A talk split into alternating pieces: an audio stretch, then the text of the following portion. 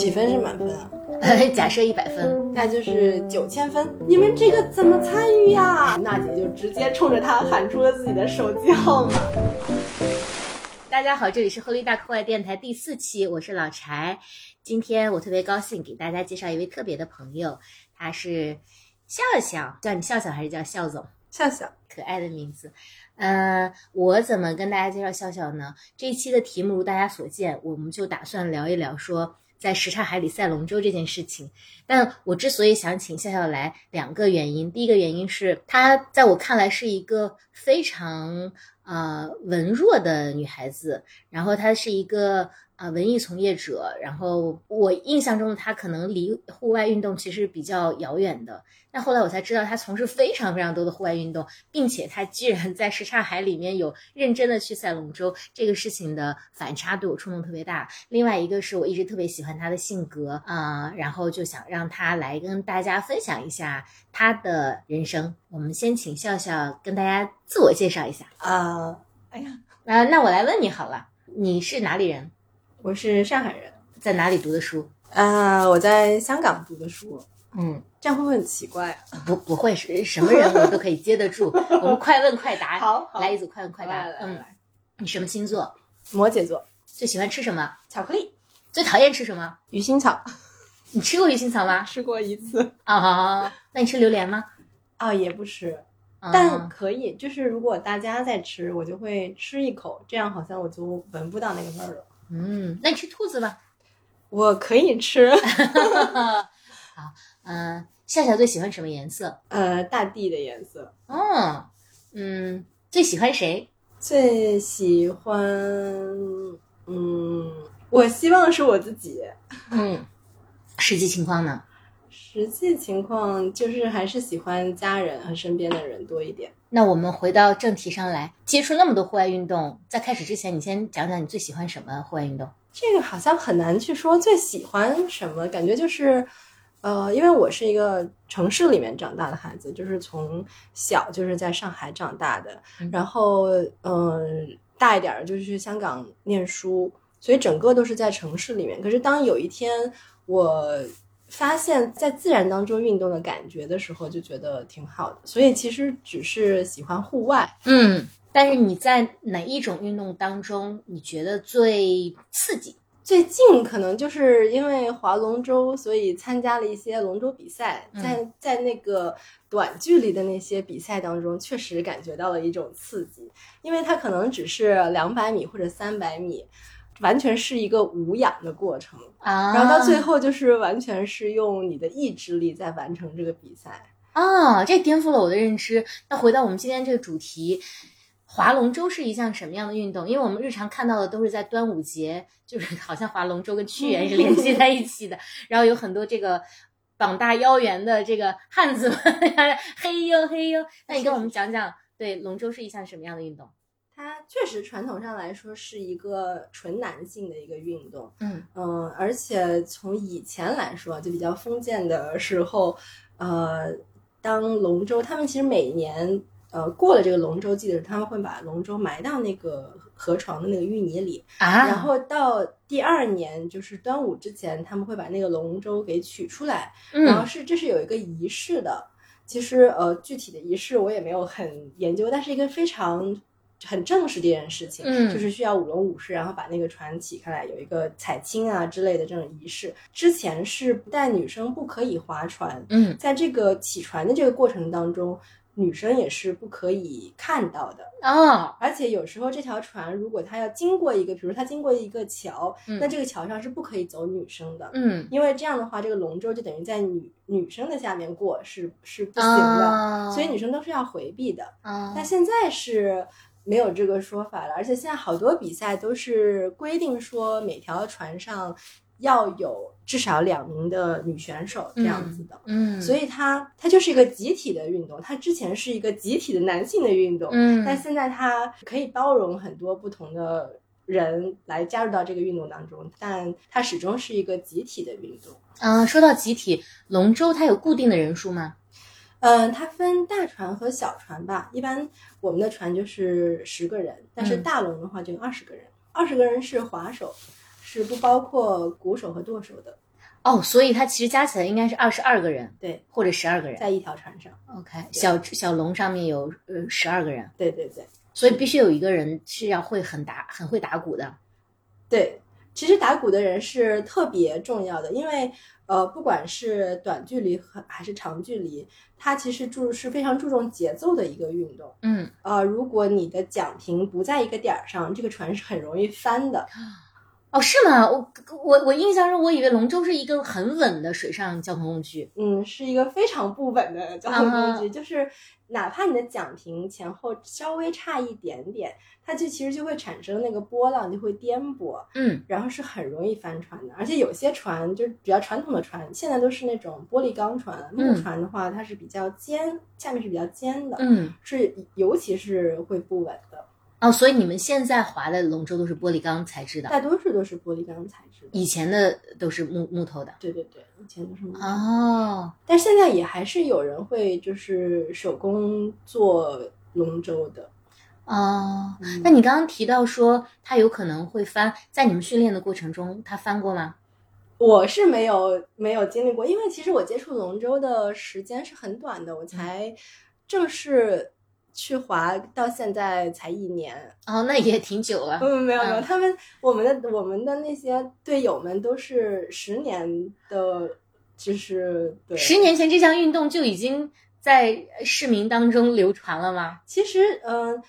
上海是每年都有市民比赛的，北京也是。哦，嗯，对，而且这国际上的比赛也是，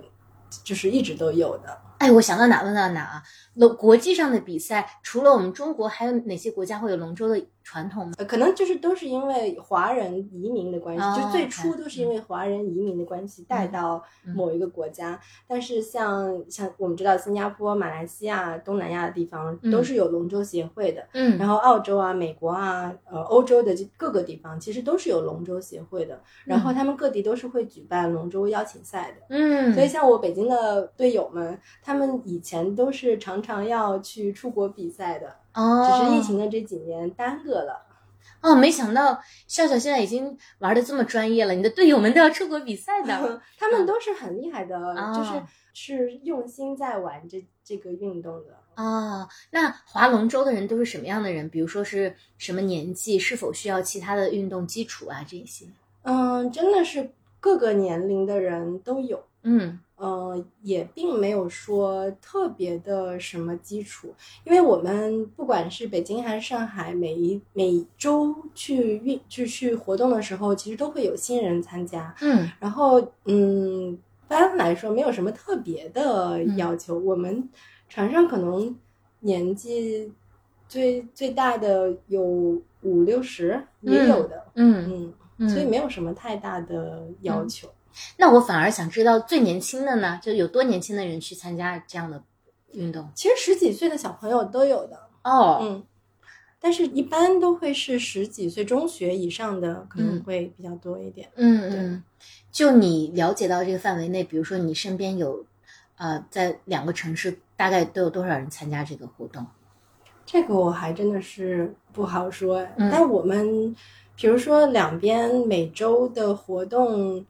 我们只是就是我我是身处两地的其中一个嗯龙舟俱乐部，嗯，那我们每周可能都是会有嗯四五十个人报名，嗯。那我想每个城市可能都会有至少三四个这样的俱乐部吧，嗯嗯，最初你是怎么接触到这项运动？也是因为我一个朋友，嗯他去划龙舟，嗯，然后他那天就偶然间提起说，哎，我我在划龙舟，然后就说要不要去玩一下，嗯然后就去了，然后去了之后就意外的发现还挺有趣的，嗯然后那时候刚好是我要回北京了，嗯，呃，然后我就问了上海龙舟队的一个管事儿的呃人，嗯我说认不认识北京嗯有划龙舟的，就是组织、有没有组织可以让我加入一下？嗯然后就给介绍了这边北京的一个龙舟俱乐部。 嗯，北京的氛围是比上海是要淡一些嘛？因为毕竟北京的水域条件感觉好像没有上海那么丰富。我觉得并没有啊，嗯就是我觉得可能这个跟嗯、怎么说呢？就是比如说每个人都攀岩，但是有的人就爬得很佛，嗯有的人就很很想进去。嗯那可能你参加的不一样的龙舟队，就看那个龙舟队那些人他们是什么样的性格。嗯北京这边，因为我们的呃领头人，嗯她本身也是一个呃从事体育相关事业的一个姐姐，嗯然后她就是本人就散发了一种热力，让嗯你觉得就是你得使劲儿， 啊然后你得就是加油练。嗯所以，因为北京的条件是在于冬天其实是没有办法划船的，因为会结冰嘛。嗯那他们在冬天的时候就会组织去那个健身房，哦或者是在游泳池边儿，就是联系一个健身房有游泳池的健身房，然后在那个池边儿嗯就练那个动作，还有练体能。所以就是哦哪怕是在冬天，大家也没有松懈的。那你们真的是有非常认真的在进行这项运动，嗯，我嗯觉得最核心的那些成员，凭着他们对这件事情的一个热情，给他坚持下来的。嗯，嗯那提你刚刚提到说有训练嗯龙舟，它所需要的技能大概都有什么样的？它其实会用到你身体各个部位的肌肉吧。嗯然后，呃，首先你自己是需要有这个体能嗯来、呃做这件事情，嗯但这个体能其实也不是要求很高，嗯嗯，但是最需要练的部分可能就是整条船的协作性，嗯因为就像刚才说的，这个节奏是很重要的。嗯然后大家每一桨是不是能够划出它的力气？嗯因为你的有些动作，如果说不能很好的去把那个把那个船给撑起来，嗯，那可能你的功就是没怎么说出工不出力， 对力不出工，出工不出力，就可能得掌握一些方法，是怎么样下桨，怎啊么样拉水，然后你的脚怎么辅助蹬船。嗯呃，能够把这个效能提提高上去吧。啊嗯，所以这项运动的评判标准是速度吗？就最终的，比如说如果要比赛的话，对，其实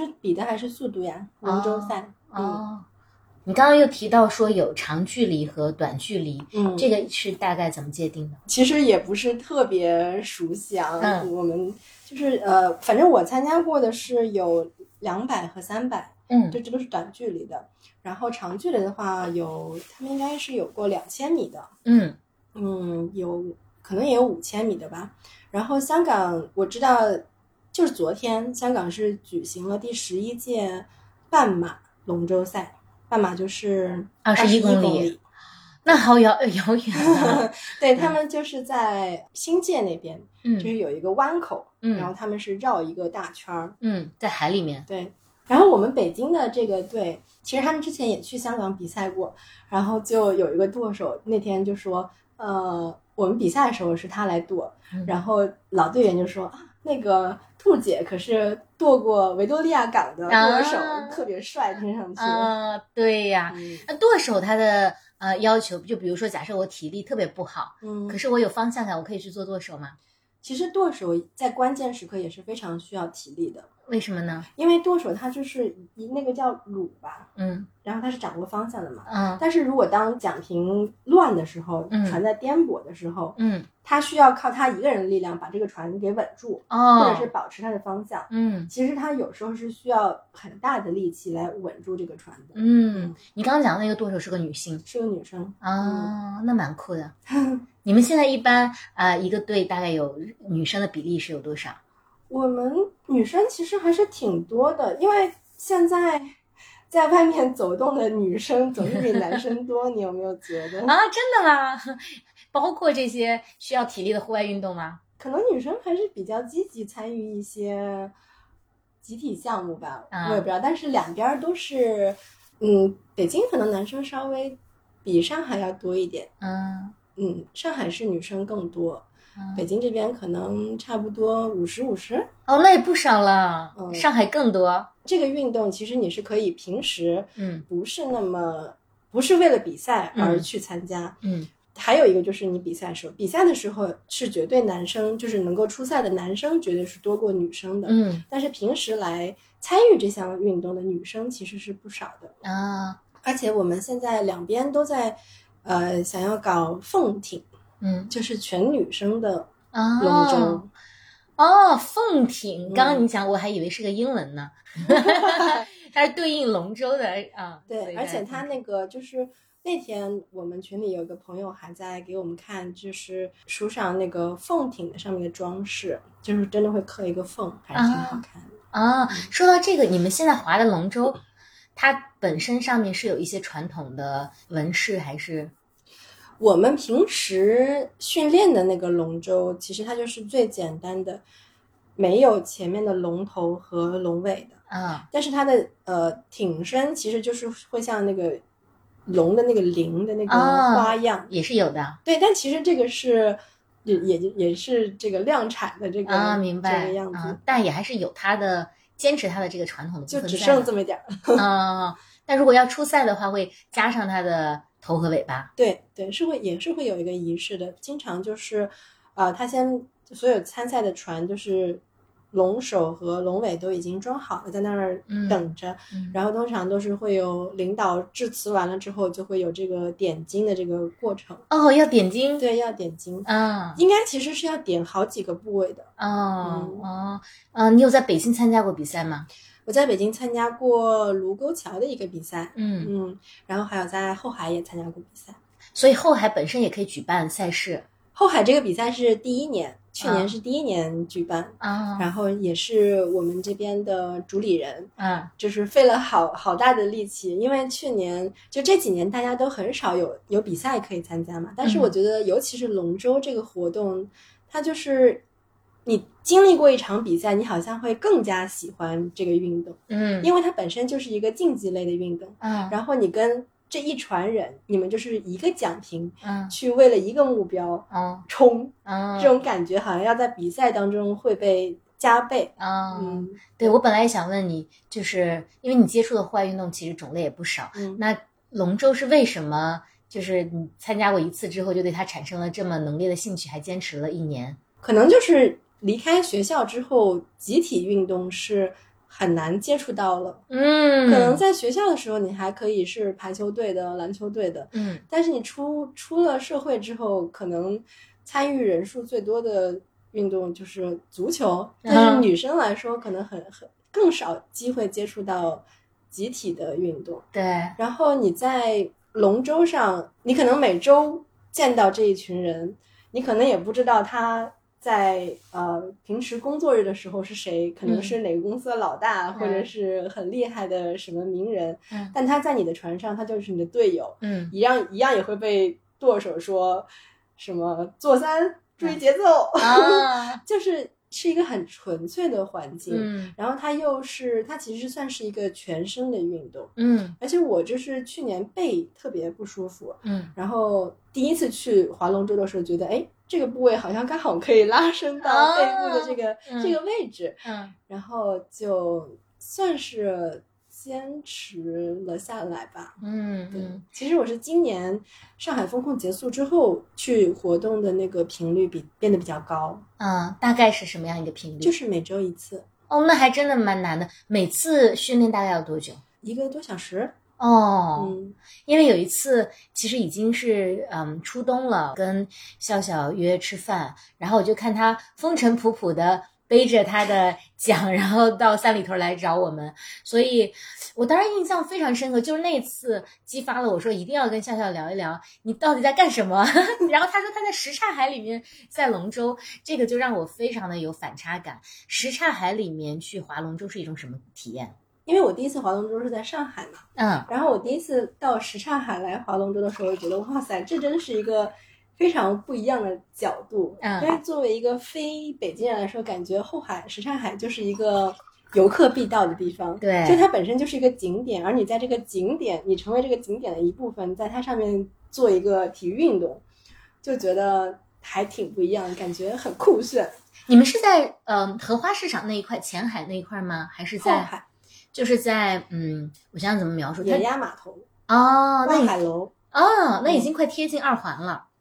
就是嗯离嗯离二环会更近一点的那一边，那边非常漂亮，人也很少但是其实游船是很多的。哦，就是在什刹海里划龙舟，对舵手的要求是很高的，嗯因为你在同一个水域当中，你会遇到那种小天鹅的那个嗯踏板船，对，然后你会遇到游泳的老大爷，嗯，然后今年因为桨板又特别的流行，所哦以今年你还会遇到很多滑桨板的人。哦，也有人去那里划桨板，有有，所以呃，政策是怎么样的呢？其实允许这些桨板和下水的，其实我们是我们的龙舟俱乐部通过在那边的一个所谓的赛艇俱乐部，嗯，它是有这个应该是跟政府是合规的，可以嗯去在这个水域当中，呃，做这个呃水上运动的。嗯，对，所那以那些桨板呢？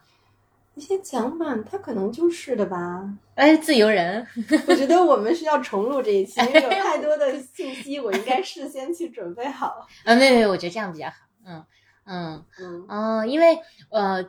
对，二二年确实桨板非常的火，对，是的，然后我有朋友在，嗯，我想想他那条水路是怎么走的，他大约是从西直门的某一条河下水，我也搞不清楚那条河叫什么，嗯然后他一直滑滑过是紫竹院还是玉渊潭，然后一嗯直滑进了颐和园、他 啊，，然后还有另外一个朋友，他就滑亮马河，嗯然后滑到呃我们另外一个朋友的办公室门口，他从那个河堤上走下来就能上他的桨板，然后接他回家。啊就 对对对，所以我，我其实我们可能后面还有一期节目，就是我滑桨板去接我的朋友回家，所以这嗯也是蛮好玩的。那回到这什刹海和这个呃龙舟的这个话题上，嗯、在你们在什刹海练习大概都是什么时间段？嗯，什刹海的话，今年、去年我们都是在傍晚的时候，就下午的时候，啊、嗯，所以会看到非常美的夕阳。哇，嗯听着还挺让人羡慕的。嗯如何能参加这个俱乐 部呢？嗯，我可以带你去啊，你要不要去？啊，好好，我就开了是车替有可能感兴趣的听听众问一句，这个说起来，这个其实还挺有意思的。我们在训练的时候，因为这个水面上面会有很多来游玩的人，他们会踏着那个小天鹅的游船，然后就有一次我们在划船，小天鹅上有一个爸爸就说：“你们这个怎么参与呀？”然后我们北京这个 team 呢，就是一个非常佛系的 team，在嗯娜姐的带领下。也没有人搞这个公众号什么的。虽然那个船上是有很多在做媒体的朋友，但也没有要为自己的龙舟队做一个什么特别的号，就、嗯就是干划船。然后我们就说，本来是说让那个大叔就是直接到码头找我们，嗯，然后谁知道我们娜姐就直接冲着他喊出了自己的手机号 码，啊，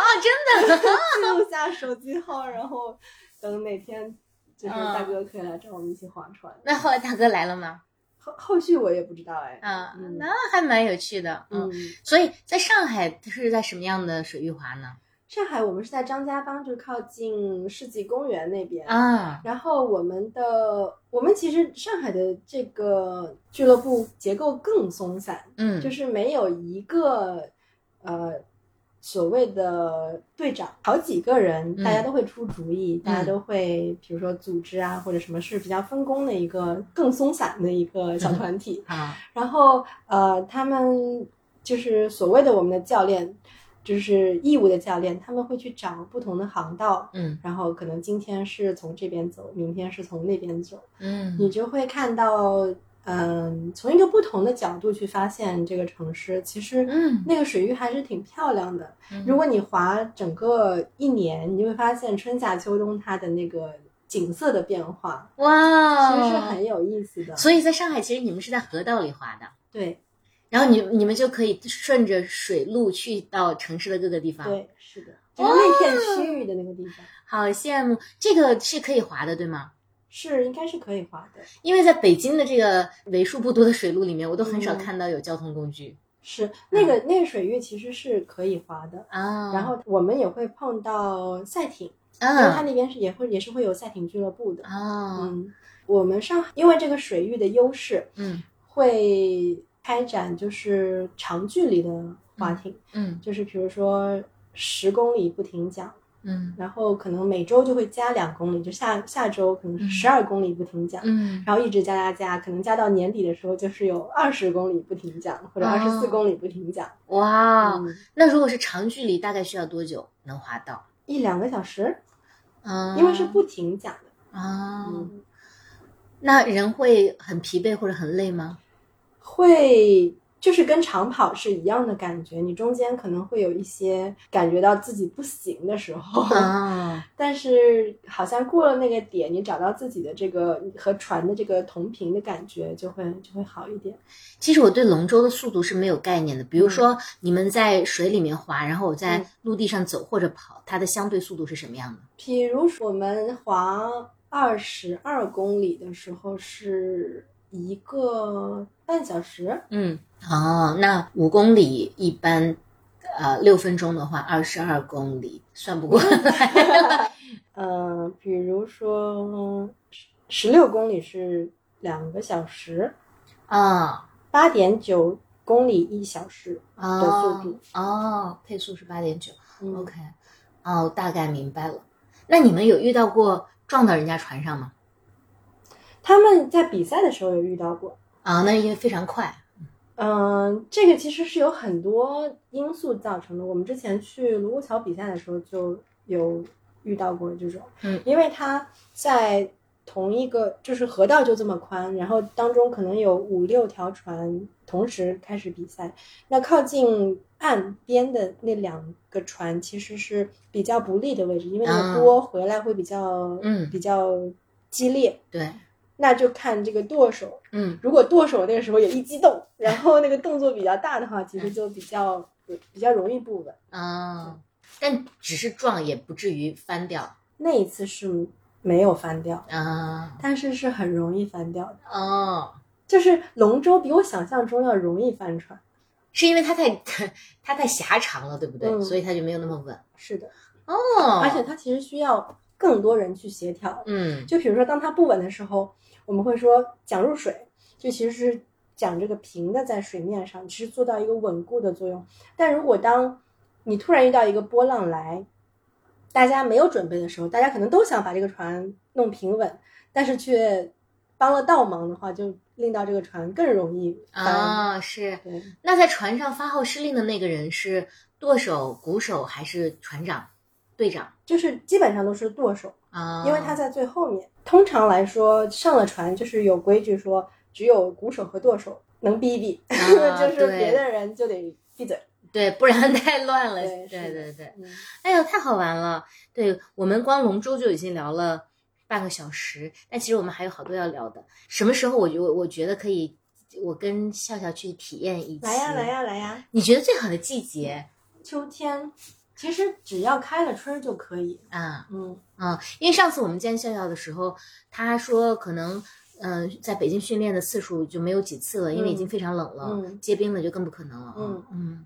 对我其实挺遗憾的是没有没有碰上北京他们去凿冰。下船的那个时候，哦，就是其实如果你尝试了龙舟这个运动，你会想要在各种条件下去试一试这件事情，吸引力有这么大吗？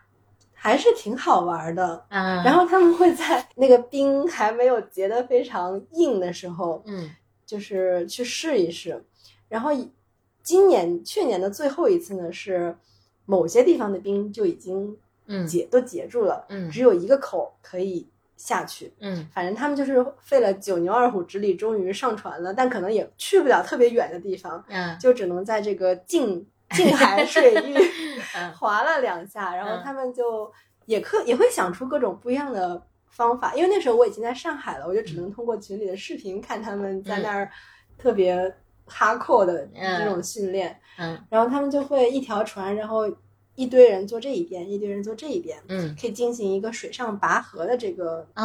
这个训练。嗯，因为这样你就不需要很长的河道嘛，你就可以嗯练到，因为你在跟对面的队友在博弈。哦，这还蛮好玩的。你说到拔嗯河，用的是什么？呃，介质呢？用的桨吗？就是船呀，就是嗯他们划，就是哦我这边划，然明后白了那边明白往了那儿划。看是会去向谁的方向对啊？哦嗯，那你们用的装备都是什么？桨就是桨，啊，桨是要自己买桨其实可以不用自己买，然后嗯他们在那个俱乐部都会有那个木桨，哦基本上都会有木桨。呃，因为木桨是挺沉的，嗯所以基本上如果划得多的话，就会买一个碳桨。嗯但是我前两天才知道，呃，香港他们有一个协会，嗯就是鼓励用木匠，嗯是因为木头还是比较环保的一个材料，嗯因为塑料你知道那种，呃，小颗粒还是会进到那个水里面去，嗯所以他们现在有一个叫“划桨不用塑料桨”的这样一个活动， ，OK 对啊就建议大家要用木桨。啊，但我觉得是因为他们划的是海域嘛，嗯所以就是这个海洋的这个保护的嗯关系，所以让他们会发出这样的号召。嗯，那你们在什刹海有遇到过跟呃老爷爷们之间的互动吗？就是游泳的那些爷爷们，有啊， 就是我们因为就是在什刹海里面当多手实在是太惨了，嗯因为它除了人多之外，我们可以划的距离其实是有限的，就是从我们这个码嗯头到差不多望海楼，再过一点就是最远了。嗯所以我们要划长距离的话，就是来回嗯来回。每一次我们划的时候，我们划手都会帮着舵嗯看说前面有人啊，嗯 这儿有人啊，然后舵手就要往左、往右、往右、往左，嗯，，就是这样的。那然后爷爷们对你们有什么看法？爷爷或都者已经习惯了。啊倒是那个在岸边钓鱼或者经过的人，嗯都很喜欢为我们加油，还挺有啊，意思的。你们会有什么特殊的穿着之类的，或者旗子？比赛的时候是会有三角旗的，啊，嗯，穿着其实也还 好，我以为都是要头上绑一个汗巾。刻板印象没有吧 吧？没有，哎，呀，那下次我得给你准备一个， 不然怎么能叫它划龙龙舟呢？啊，我们聊了这么久的龙舟，其实笑笑本身也还是呃，就像我刚刚开始说的，他有过非常多的呃户外运动。但是我在这儿先问一个其他问题，就我们在聊这期之前，笑笑对这期还做了一个简单的呃准备，但是他给我的题目叫做“脚踩西瓜皮的蓝盾星人”。你能先讲讲什么是脚踩西瓜皮的蓝盾星人吗？脚踩西瓜皮，你们有这个说法吗？有，就溜哪儿算哪儿嘛。啊，就是这个意思。 啊嗯蓝盾就是 random 的、哦的音译，哦，好有趣哦！那我怎么没想到？我以为这是一部我没看过的电影。不是 没有那么文艺。哦啊，蓝盾星人啊、好好好好好玩。所以你觉得自己是一个特别 random 的人吗？是，乔布斯在某一次的学校演讲的时候是说过，他在某一个点上，他回过头看，发现那些点都能够连起来。嗯，我觉得我可能在某一个点回过头看，也能发现那些点是可以连起来的。嗯不是现在回回过，如果我站在现在回过头看，确实有些点它是连得起来的。嗯，你觉得这是命运的所致呢，还是说这中间就有逻辑因果关系可能就是宇宙的力量吧，啊？所以你也是一个怎么讲，就是还是比较相信有那个更高的力量在引导我们人生的人吗？嗯，也不是更高的力量吧，嗯但我觉得这个是跟我的出场设置不太一样的。嗯就是比如说，呃，你邀请我聊一个播客，嗯我其实是会做一个提纲，就是我会愿意知道我要聊什么。就比如刚才那一段，其实我是心里非常慌，嗯我就是非常愿意在别人问到说，哦，这个龙舟它有多长多宽，嗯就是哦，它有一些你们这个。到端午节之前，它有一个什么样的仪？我能告诉别人说有一个什么样的仪式，它会嗯从那个泥里给起来，然后它嗯要怎么样游过整个就是小村子之类的。就我是一个很喜欢事先做准备的人，嗯但是我随着年龄的增加，我会发现其实有些事情你是没有办法准备的，嗯你只能你有一个比较坚定的核儿，你知道你是一个什么样的人，嗯然后你就兵来将挡，嗯水来土掩，嗯就是来什么你就嗯，迎接见招什么拆招。啊，那你觉得你人生截止目前最或者说脚比让你印象深刻的比较蓝盾的事情有什么？ 真的有特别多啊，就比如我去香港念书，嗯也是一个特别、不是计划特内别的吗？不是计划内的，啊，是一个特别随机的事件。嗯就是我考上的是交大，嗯但刚好的录取通知书里面夹着一张通知单，就说就香港某校也招生，你可以来面试，嗯，然后就去了。哦，然后包括我现在我的并不是正职，但大家介绍我的时候都会说的一个所谓的职业就是译者，嗯它也是随机发生的。啊嗯，再包括我现在的呃未婚夫，嗯也是在一个非常随机的状态下认识的。哎，那讲到这里，我们先来聊一聊未婚夫的八卦，你怎么认识的呢？我和他是在，呃，首先他是一个广西人，嗯我是一个上海人，嗯，我们是在日本长野的一个小村子里嗯认识的。嗯他是去和朋友一起去滑雪的，嗯然后我是当初是想去那边探索一个商业机会，嗯但结果发现其实也是，就是当初的一个损友嗯想要在那儿开一个雪屋，嗯然后就去帮他开了几天雪屋，嗯然后就刚好遇上了，呃，我男友他们来滑雪，嗯就等于男友是我们共同的这个损友的嗯客人，啊但他们也认识，啊，然后就认识了。你这个损友我是不是也认识啊？戴勇，对你也认识啊？我也认识，哎你呀，怎么会认识他呢？啊，虽我也然还在认识还在微信上，但是对已对经没对对有对联对系对了。对对。那我们说回男朋友这一趴，所以你们在那里认识之后，怎么就迅速变成了男女朋友呢？这件事事情我知道，但我是想替听众们发问。就是要感谢这位损友呀，嗯就是 我们在他的雪屋里喝光了他雪屋里所有的酒，然后相谈甚欢，嗯 就拉近了距离吧。嗯因为就是在一个你想象一下，在一个雪白的地方。嗯然后可能早上可以去滑雪，嗯然后那个时候其实我还在滑双板，嗯然后我其实那个大概是拢共人生中第三次滑雪，啊，然后就被他就去北海道了，你太幸不福是了。不是在在长野，啊，在长野，然后就被他和他的朋友带去了山顶，啊，然后是呃，然后当然他那个朋友就我们都认识的那个朋友就嗯唰唰唰的滑了下去，对，然后他就一路随行，保护着我下山，嗯，然后那个时候就觉得说，哎，这小伙还行，那关于这一段，我其实有在其他地方听到过啊、男当事人的版本。当时因为对笑笑的一见钟情，所以他其实，在跟朋友在晚上密谋很久，说：“哎，我怎么样才能赢得这位女神的芳心？”于是就第二天如影随形，陪伴笑笑从啊、这个整个滑雪的过程啊，这也是很浪漫的。所以在那之后你，呃，因为他更多的接触了户外运动吗？其实也是，我觉得也是很巧合的，就是无论是滑雪还是攀岩，嗯我都是在认识他之前就已经接触到的。嗯但是可能刚好是这一点，也让他觉得说，哎，这姑娘有点不一样哦，啊，就她又可以，确实她比我玩的好，嗯然后也是跟她一起之后，这两项运动也玩的更多了。嗯，但可能他也会认，他也会觉得说啊，不是完全两个世界的人，是嗯我对他的世界是也是感兴趣的。嗯哦，说到这里，我们可以聊聊今天吃饭的时候笑笑透露给我的， 就是超级大惊喜嘛！我才知道，呃，去年就二二年的十月份，我们的呃男主人公向笑笑求婚了，但是这个求婚的场景是我完全没有想到，而且特别惊喜的，你要不跟大家讲讲？简短的话说，就是他最后是在岩壁上给我求婚的。嗯就至于为什么是岩壁呢？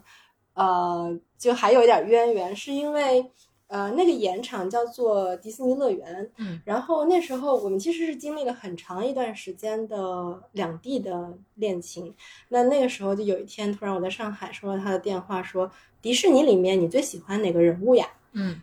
我就想了一下，我说小飞象，嗯然后后来他才告诉我说是那天他跟他朋友在攀岩，然后刚好他是首攀了那条线，那首攀其实就是有那条线的命名权，嗯，然后就等于他就把那那条线送给了我，那条线叫做小飞象。哦， 太浪漫 了！这比买一颗星星的还要浪漫，因为是他手嗯攀得到的。确实是，哦，所以他最后就选择了在那条线上跟我求婚。嗯然后，呃，其实我觉得他整个的过程算是计划的非常缜密的，就是，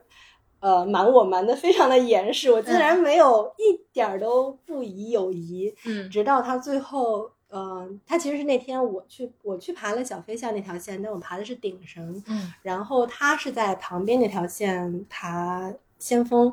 然后我只是觉得说，哎，那挺有意思的，就是我们俩可能会同时在岩壁上的某一个点，嗯然后当时确实是，嗯就是我都已经快下来了，他在准备好要上，嗯然后我就想说，哎，那下来我们可以合个照啊，嗯然后那一刻，我就觉得给我打保护那人，嗯他就不动了，嗯我就在那儿等了好久，嗯，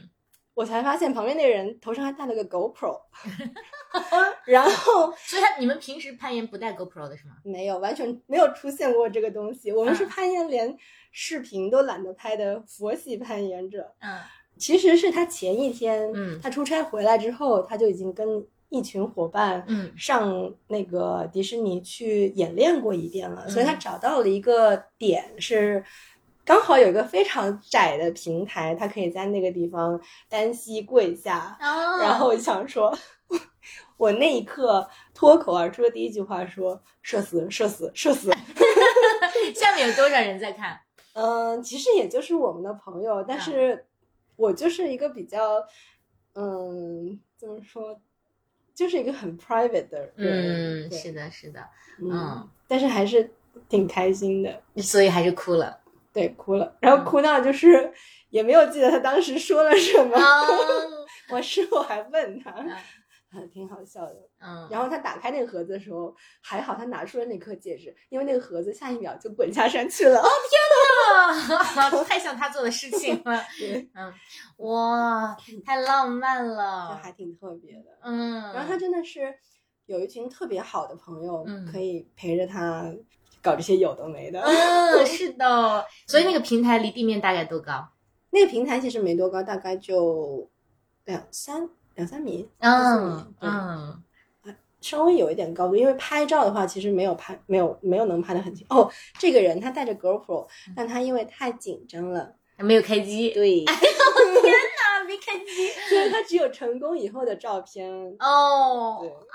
太好 笑了，这个人。 哦，在这里给大家透露一下，这个人也是我们的好朋友，所以我们接下来也会邀请他来录一期播客，但他还没有答应我们。然后他这期播客的题目，笑笑可能都不知 道，你未婚夫这期播客的题目，我们在呃我们那个大群里面脑爆的时候，大家叫这个嘉宾有点不健康， 是不是很适合他他？现在更不健康了。哦，是是是，哎呀，太好玩了！所以其实，在户外会发生非常多嗯、呃真诚和浪漫的事情。是的，就感觉好像在大自然里面，你就比较容易打开你自己，嗯嗯，心胸也会变得比较开阔一点。嗯，嗯迪士尼乐园是在是在白河吗？是，啊、白河的某一个区域是不是？嗯哦，嗯好棒！我们大家都会常去白河进行一些呃野攀。我觉得在呃真正的自然环境里面去攀岩，感觉可能跟岩馆还是不太一样吧？你自己的体会对，呢？非常不一样。嗯就是，嗯、如果有条件去自然岩壁，就不会想去岩馆。哦，哎呀，太棒了！嗯，我接下来想问你的一个问题，就是因为我一直觉得你是比较柔弱的女孩子嘛，就体嗯能可能没有、 嗯，呃那么厉害。比如说我们第一期请的谦儿哥，嗯她就是一个体力爆棚，然后能量爆棚的女生。所以你觉得对于呃体能普通的人来讲，我们怎么开展户外运动？嗯，我觉得是量力而行吧。嗯我其实，呃，就不要听。就是柴柴总说我是一个柔弱的女子，就想象我的外表可能是很纤细的，我是我是一个外强中干的人， 就是感感觉上好像是虎背熊腰的，但其实确实体能不是那么的好的一个人。我觉得就是量力而行吧。嗯而且我觉得像我这种体能的人，反而觉得在户外运动要比在健身房里要更好一些，因为你的至少你这个氧气吸入是非常足够的。嗯啊，是的，是的，对然，后你就是比如说徒步啊，嗯或者是划船也好啊，就怎么说呢？我觉得是在开阔的地方，你自己的节奏感也会更舒缓一点。嗯。嗯，嗯是这样子的。嗯，所以我们接下来希望能有更多的在大自然里的运动，因为刚刚笑笑其实也提到他的一个身份，就现在人们更提及他的时候，更愿意或者说更更多的提及到的一个身份就是啊、呃译者的身份。笑笑是呃，其实有过很多本非常出色的译作，并且大家可能比较熟悉。你要先跟大家介绍一下你的作品吗？可能，嗯，我觉我得这里就有一本， 我觉得这个你们这个都是幸存者偏差，嗯就可能我身边的人都觉得说这本书很多人读，但其实应该很多人都不知道这本书吧？哦，不是，我我问了我身边的人，但凡对心理感兴趣的，或者就是我在朋友圈发说，哎，我最近在看这本书，就下面就会有很多人很多人讲，大概应该是二二年，是二一年还是二二21年？对对对，心理学类目的书籍里面的可能是排名至少是前二嗯啊、因为可能这两年比较呃火的有两本书，一本就是笑笑翻译的这本，也许你该找个人聊聊。嗯，啊，那另外一本是《蛤蛤蟆蟆先生》，对对对，就这两本书，大约是呃最近可能对心理学感兴趣的啊、读者们都会读的，所以夏夏你来给我们讲讲这本书这两本书其实都是同一个编辑的。啊，对，其实这个也许你该找个人聊聊这本书，我真是觉得能够遇到它是我的幸运，嗯因为在看原作的时候，就释义的时候，我就觉得这本书真是太好了，我就跟那个编辑说，我说我要译这本书，嗯嗯，其实也是一个机缘巧合，只是我跟那个编辑有一个共同的朋友，然后那个朋友知道我有在做业余的翻译的工作，嗯，但这本书其实是我的第一本英文译作，因为我嗯之前的译作都是日语的译作，哦，你太厉害了，我都不知道你是一个日日本的日语的，对，但我的日语其实是嗯自学的，你们摩羯座真的是太可怕了，啊就是我的日语其实也不是有多好，只是，嗯、我的第一本译作是一本日语的译作。嗯我之所以会翻译它，也是一个非常巧合的、非常随机的故事。 嗯就是当时我在帮一个台湾的设计网站撰稿，然后就认识了那个编辑。我就跟有一天那个编辑跟我聊天儿说你在干嘛？我说嗯我在读一本书，是有关金善的。我说我读它是因为我想考日语二级，好像那时候二级也一级。然后啊我说我就读读读当阅读了，嗯然后我就跟他聊起了这本书。嗯然后那编辑就说啊，这本书还挺有意思啊，那本书是讲说金善这个技艺，嗯但它不是一个非常枯燥的讲手工艺技艺的书，嗯他是采访了几个金善职人在日本的生活。其实他想讲的是金善，他是背后是一个珍惜你嗯的用具、珍惜生活和珍惜你身边的人这样一个道理。嗯所以它不枯燥，也嗯是挺好读的一本书。嗯然后那边你就说，要不我找找有没有哪家出版社想出版呀？啊然后就找到了北京，呃，就是那个广西师范的那个出版社。嗯后来它就变成了我的第一本书，啊就第一本译作。啊。对，就非常随机的情况下，变成了一个业余译者。但是你看，你这里面其实你做的每一步都特别有你的烙印。比如说，如果我一日语没有那么好的话，我就不太可能会去读一本日语写成的书。嗯就我我我跟大家讲，就是今天因为我们节目的录制是也是在我们家的卧室，然后笑笑进来第一件事情让我非常惶恐，他站在了我的书柜前，因为我们说可能看一个人的书柜会比看一个人的这个衣帽间更要能体现这个人本身的呃一些东西，就进会门就扒衣服， 对，太赤裸了，然后搞得我非常紧张，因为笑笑是一个读了非常非常多书，并且他很爱书的没人有，没有没有，然后他站在我的书柜前面，我就很惶恐。然后此时他就展示出他惊人的一面，他问了我一个问题，他说：“因为我的儿子名字叫小杨，他说小杨的名字是跟村上有关吗？因为我我的书柜里面他看到有一排村上的书，这是我是从拥有小杨以来第一次有人。”猜中了他的这个渊源，是因为我特别喜欢村村上有一本书叫做《寻羊冒险记》，那我另喜欢的另外一本书叫啊《牧羊少年奇幻之旅》，所以这就是读书人的可怕之处。那你刚刚讲的那个经历里面，还有一个点就也蛮像你的，就是啊、你居然把这本书就翻译了出来， 嗯，就是真的摩羯座做起事情来真的非常可怕。啊、你你你你的这种执行力是从哪里来的？ 我觉得这个就是一个，我我还是觉得它是一个缘分，嗯就是我在翻译当中获得了乐趣。嗯就我不是一个能够顺畅的。不借助任何工具完成翻译这件事情的人，嗯我是需要去查字典，我是需要去查维基百科，就是做很多的信息搜集工作，然后把我认为最恰当的那个词用在这个译稿里面的人。但我哦很享受这个过程，哦，所以我就觉得，哎，这个还挺有趣的，所以就继续了下去，然后就陆陆续续的又回到聊聊这个话题，就是我那个朋友知道我在艺书，因为在金善之后又有了那个 D 设计之旅，也刚好是朋友知道我在艺书，嗯就介绍了中信的出版呃那个编辑给我，然后那个 D 的呃主题又又很契合我，嗯它就是有设计，嗯有呃乡，就是乡土，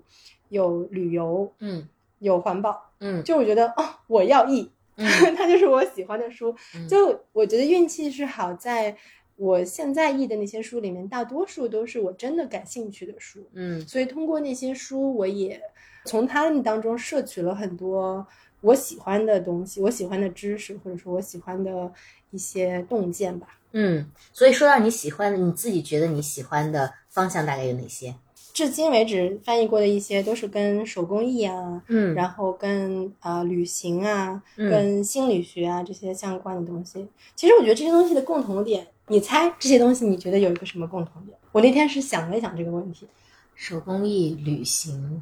还有设计，嗯，它都比较适合社恐的人， 对 不对？哎好像啊这也是一个点。是，好像是啊其实我本来想说的是，他们都跟美有关， 跟跟什么美嗯哦美是吗？就是这几个东西对我来说都跟治愈有关，啊，就是这些东西都可以治愈我。嗯我觉得旅行当中的自己，至少我嗯是跟平时当中是不一样的。它好像就给了你一个重生的机会，嗯你愿意在东京做一个都市少女，嗯你可以在尼泊尔做一个嗯徒步的邋里邋遢的一个嗯姑娘，嗯嗯，你也可以在嗯、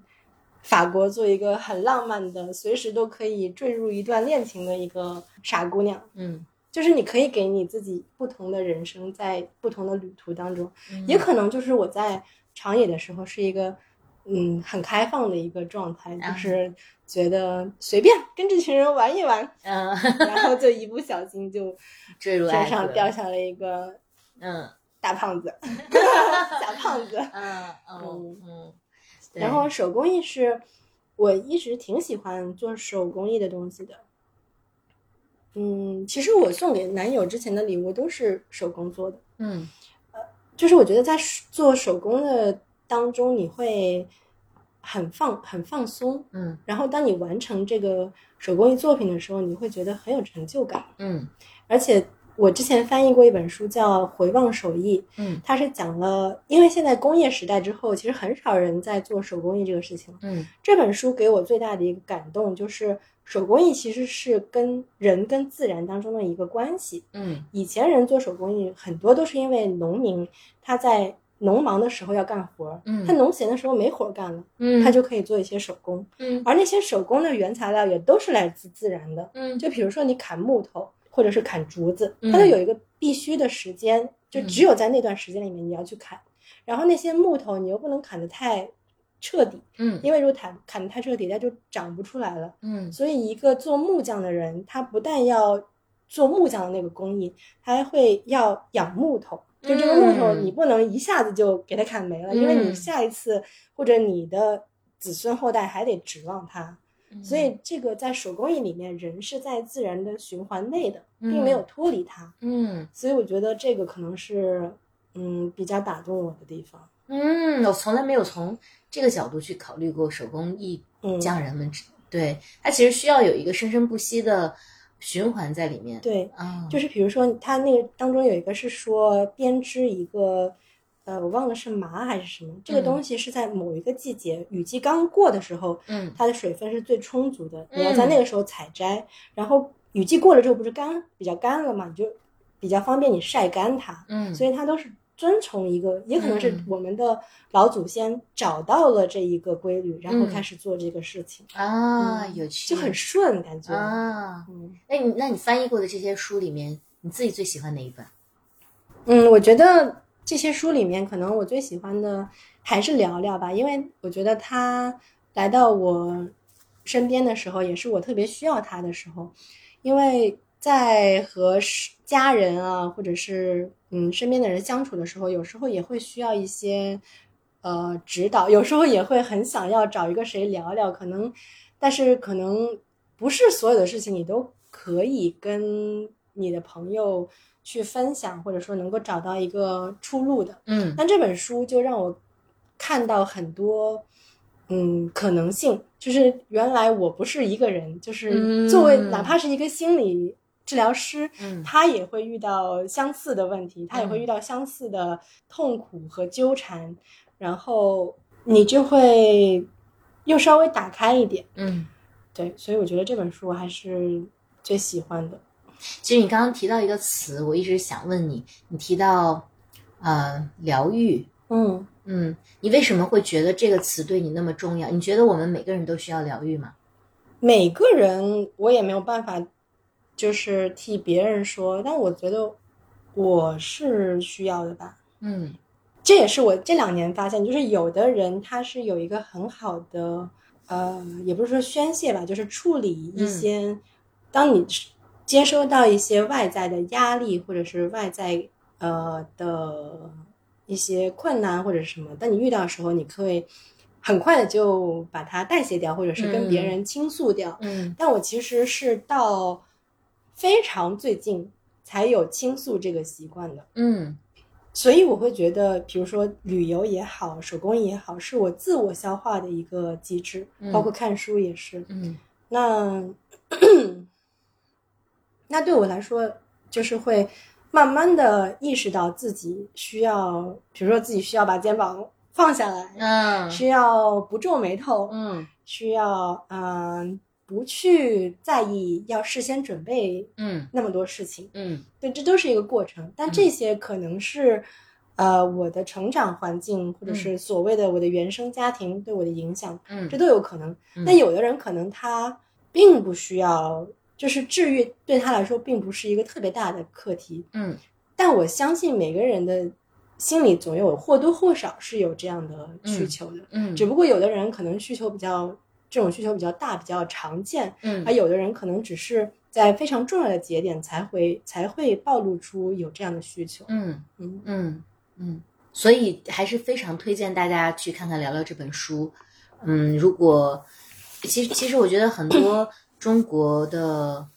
我们这一代人会有一些误解，大家就会觉得呃心理医生或者说心理咨询师是一个你生病了才需要去见的人，嗯但其实每个人都会有需要去聊聊的那个时刻。我觉得找个人聊聊还是啊、蛮重要的，而且就像笑笑说的，你如果能够看到说你并不是孤单的一个人，其实大家都可能面临这样或那样的处境，我觉得可能会好过一些。嗯，嗯是的。嗯其实这个书名还有一个挺好玩的点，就是嗯它的英文叫 Maybe you should talk to someone，嗯但其实，在外国的，在比如说在美国、英国的语境下，嗯当别人跟你说这句话的时候，嗯你会知道别人说的那个 someone 其实就是一个嗯 therapist，、嗯，他的意思是你该去找你的心理嗯治疗师聊一聊。嗯但是其实，在我们的语境中，其实我们是没有这个意识的。嗯就别说是你心里感觉自己有问题了，你要去找心理呃心理医生，嗯是你刚才说的是，就是其实你你没有什么问题，是也是可以去做心理的检查，就像体检一样。对但我们这里可能是你即使有有这个感觉自己有什么问题了，你也不会去找心理心理咨询师嗯或者心理治疗师。嗯那更多的时候可能是跟你的身边的人去讲，嗯但其实我觉得这个对我们来说也是一个出路，嗯因为我认识的心理医生，有的时候我会我会跟他说，啊，如果我遇到这样这样的事，我该怎么办呀？他也会建议我说，你跟五个以上的人嗯去讲这件事情，嗯是会帮助到你的。嗯就其实倾诉和分享本身是帮你嗯重新去思考和去稀释你的这个问题的一个方式。嗯啊，所以我觉得，就是可能这本书原来的意义是在于帮助你了解心理治疗师的世界是怎么样的，心理嗯治疗是一个什么样的过程。嗯而在我们的语境当中，它可能是当你走出这一步说，你自我疗愈可以怎么做，嗯至少不是说真的去在自己身上实践，可能嗯不会像你去找一个专业的心理治疗师嗯有同样的效果，嗯但至少它是它的第一步。嗯嗯，但是这太棒本书现在要出续集了。哦，它续集是讲什么的？它的续集其实是，嗯，不是说又是一个故事，它就是确实有很多人看了这本书之后，觉得是不是可以，我要怎么用呢？就是如果我自己遇到这个事情，我可以怎么来做到自我疗愈呢？啊所以这个作家他就出了一本，嗯，像使用手册一样，啊，就可以教你说。如果你遇到了类似的问题，你有没有嗯办法去了解自己能不能帮自己扭转一下你已经固有的一些嗯想法？嗯嗯，太棒了！嗯说到这儿，我想起我们，嗯，就我联合主持的那档播客，我们现在有一个常规问题，我也特别想问问你，因为我们无论想说跟呃其他人聊聊，或者说去看看相关的专业书籍，还是都想让大家对自己更好一些，所以。呃，因为现在也是二零二三年的年头，二零二三年如果笑笑你有一件事情是做来让自己对自己更好的话，你可能会是什么事情？嗯，多笑，嗯啊， 对，像你的名字一 样。哎，你你叫笑笑，你应该要多笑。嗯，可是不是有说就是名字取了是什么字儿，就好像特别容易变成它的反面。哦，是吗？就比如说你名字里有个安静的静，好像你就特别静不下来。啊、嗯，但希望能够多笑。不会的，我的名字叫做女子有才能，她的示意，我觉得我挺有才 能。对，所以你要多笑。嗯，那你明年都有一些什么计 划呢？嗯，可能希望做一些，因为最近的几年，尤其是去年，就是真的，我跟我朋友说，我就是在玩物丧志。嗯哼，因为我把我把翻译当做是我的一个兴趣，嗯就是它是我玩儿的部分，因为嗯确实它也不能养活我。嗯就有时候我跟朋友开玩笑说，我要做一个能赚稿费的，啊，不是能赚版税的嗯译者，因为嗯确实译者是没有那个版税可以拿的。哦，因为这个就没法养活我，就是我如果接了，我其实去年一年我接了四本书，嗯，就等于在一年里面我译完了四本书，哦，非常高产了。就压缩了我接嗯商业活的一些机会，就是要推掉一些商业的活。嗯，而且如果长时间都是在伏伏案做这个工作的话，你会觉得人是很累的，嗯就很想去做一些更加落地的，嗯或者说是更加偏呃策划或者。规划这种类型的工作，因为以前其实我是做这方面，比如说内容策划啊，嗯所以会想要在那方面探索更多吧。嗯然后想出去玩儿，终于放开 了，就想出去玩儿。啊，嗯因为其实，呃，有目的地吗？也还没我能想到的就是，其实我们在疫情到来之前的一九年的十二月份，嗯我和当时男友是在东京玩儿，嗯然后我们我我们还在一个户外店里面买了一一份乌九岛的地图，因为我说要去乌九岛徒步，已经说了好久好久了。嗯然后一九年的时候就终于说买了份地图，计划二零年要去完成这个徒步。嗯。 Three years later，哦，我想到，对，嗯，那所以二希三望年如果有能够机会，可以去五九岛。完成这个徒步计划吧。啊你非常喜欢日本，对，嗯，我是一个重度的日本文化消费者。嗯，对，我对，是。可看能你疫去过情很多前次，，对，因为疫情前的话，可能每年都要去个一二三四次吧。嗯，对。嗯，那你去过的全球的目的地里面，你印象或者说你能排名前三的有哪些？嗯，其实也没有去过那么多，就以前的可能就是大学时候去的那些欧洲的国家，嗯已经印象非常不深刻了。嗯可能日本一定是可以排到前三的吧，嗯其他就是非常非常大众化的嗯欧洲的一些国家，嗯嗯，尼泊尔啊，或者嗯是加拿大啊，嗯。哇塞，太久没有旅游了，然后听对到这呀个前三，感 觉好遥远啊。对，希望二三年你能走出一些你能排到未来五年前三的目的地里面去。嗯，嗯，是的呢。所以二三年书的计划有吗？二三年，现在手里还有一本没有完成的译稿，是关于家庭治疗的。嗯嗯，这本书我也非常的期待。嗯嗯，然后可能还有一本是也是相关题材的，正在聊，嗯也是让我非常期待的。嗯嗯所以暂时二三年就已经有这两本垫底了， 啊，聊聊的续集你会翻吗？已经已经译完了那本书。哦，嗯祝贺祝贺！对什么时候会出？应该二二年内吧，二二三年内啊，二三年内吧哎，，已经喝到有点懵了， 应该二三年内就能见到这本书了。太好了。嗯如果大家呃对笑笑感兴趣，在哪里可以找到你？在哪里？我是一个没有社交媒体的社人交媒体的人，对，但是我在我的鼓动下， 笑笑刚刚也开设了他的小报童的专栏，但是他还没有开始发布哈，对，还嗯一一个字都还没有写。所以我们今天就是倒逼这个兰顿新人去把这件事情做出来的一期节目。啊、那你你名字起好了吗？大家怎么能搜索到你？我名字起的是啥呀？ 啊我名字起的是瓜皮上的马自人。啊，瓜皮上的马自人。嗯，没关系，接下来我会确认后放到 notes 里面，大家可以去看。我跟大家讲，呃，笑笑是我见过的最有才华的女生之一。她其实非常谦虚，她除了刚刚讲到的这些译作，呃，接下来我都会列在 note 里面之外呢，她还帮国内呃非常 top 的一些设计媒体或者说文化类的媒体撰稿，包括其实好多你都没有跟我讲过，我是不敢不敢。刚好遇到了这些啊、呃这些杂志或者说这些媒体的主理人，他们突然提到说，哎，你怎么会认识笑嗯笑？我才知道你在帮他们撰稿，哎，我觉得我的人生就是一个非常浪费资源的人生，何来浪费一说呢？就是可能我对于 who's who 这件事情我没有那么在意，对啊，那就很酷啊，没有习惯去嗯说、嗯啊，我采访过陈冠希，或者我呃什么组织过一个什么活动，所以以你真的采访过陈冠嗯希我吗？真的采访过陈哦，真的，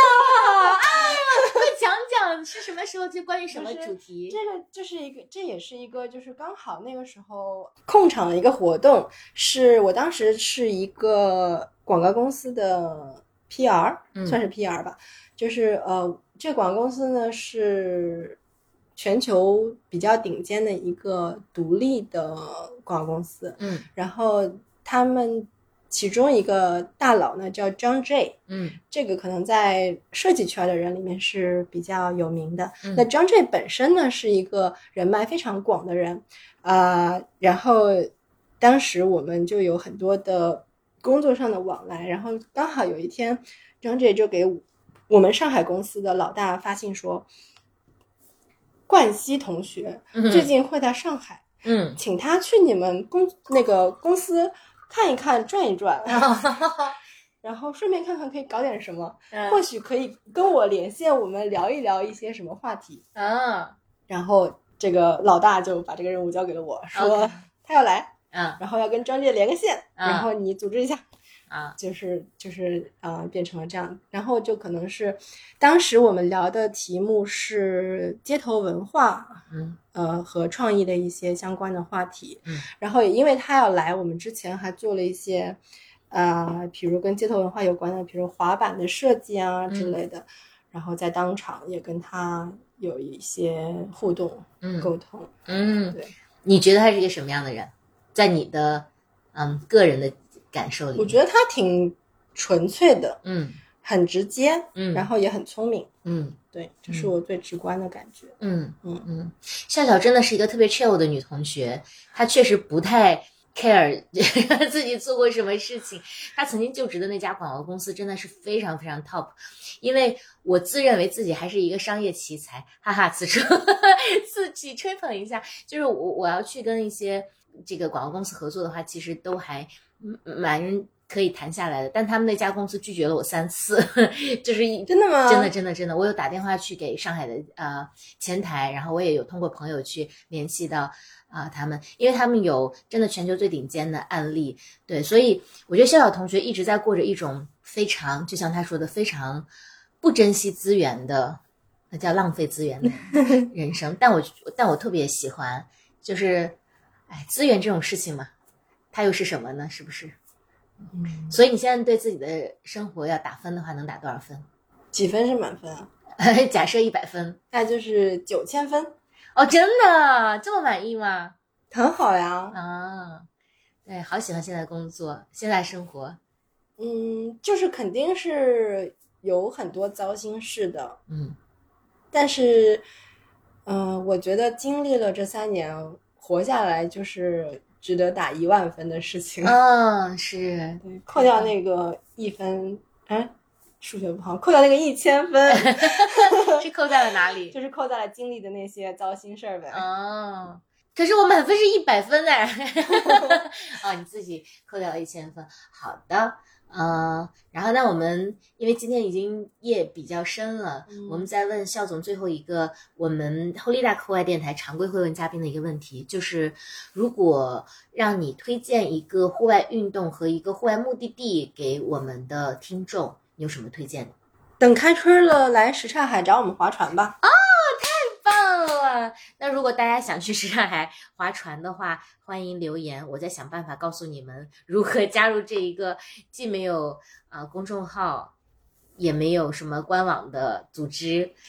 但你们可以上网搜 TBT 北京 TBT 龙舟俱乐部。啊，TBT 龙舟俱乐应部该会有非常多的媒体露出。啊，嗯或者你们要愿意的话，也可以去什刹海，直接冲着队长 喊，看看他要不要告娜诉姐，你。我要划船。对对对，哎呀，开心！再次然后感谢。哎如你说果如果要在上海想要划船的朋友，就可以让我看看那个公众号叫什么啊？哎呦，对我们真是一个随性的节目啊。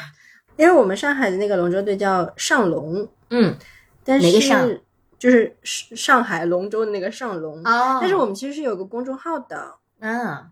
因为它的全称叫上海国际友人友人龙舟队。 所以必须是国际友人才能参加吗？ 其实并不是，但是很有意思的是，其实北京和上海这两个两个队的初创成员都是外国人。哦，这好奇怪，对，为什么呢？我是觉得因这为可能就是当局者迷的一个东西吧，就是啊当一个老外看到一个龙舟这个东西，他可能就会觉得它是有文化属性的，他就会对这个东西感兴趣，而我们可能就是被宠坏了，就是这我们的东西嘛，这个随时就是。嗯端午节划一划嘛，就嗯不会去，可能就不会去在意它嗯。但是可能外面的人就更嗯有兴趣这个事情。就是刚巧这两个队的初创成员都是都是有有有外国人参与的，哦，我还以为是因为在华人世界里面，其实我们保留了更多传统的，就是它没有进化的那么快，嗯，所也以有可能。嗯，对，有趣哎，但我们确实现在就是呃。队里面也都是有有外外国外国友人参与的，啊、嗯对，也希望我们有更多的朋友参加。来玩呀！对相关的信息，我都会放在 Note 里面供大家参阅。如果我没有放全的，请留言给我，然后我再去找校总，或者你们直接可以订阅校总的小报童，然 后 再次但并不会说有关于划船的内容。不，但他还可以留言告诉你说我如何找到娜姐的手机号可。以可以，还有上海国际友人友人龙舟队。对，大家可以关注这个公众号。眠た哦，太い开時心了，谢谢には肖眠总，る那の我们だ就愉快的结束这一期，我们也欢迎肖总下次来做お尻客。を振り我们俩继续振喝り酒了，大家拜歩拜。くクワクワクワクワそれぞれがそれぞれに幸せになるのだ猫とアヒルが力を合わせてみんなの幸せを招き猫ダークあなたのお願い聞かせてよ。にゃーご。にゃーご。あなたに幸せ招きたい。クワクワクワ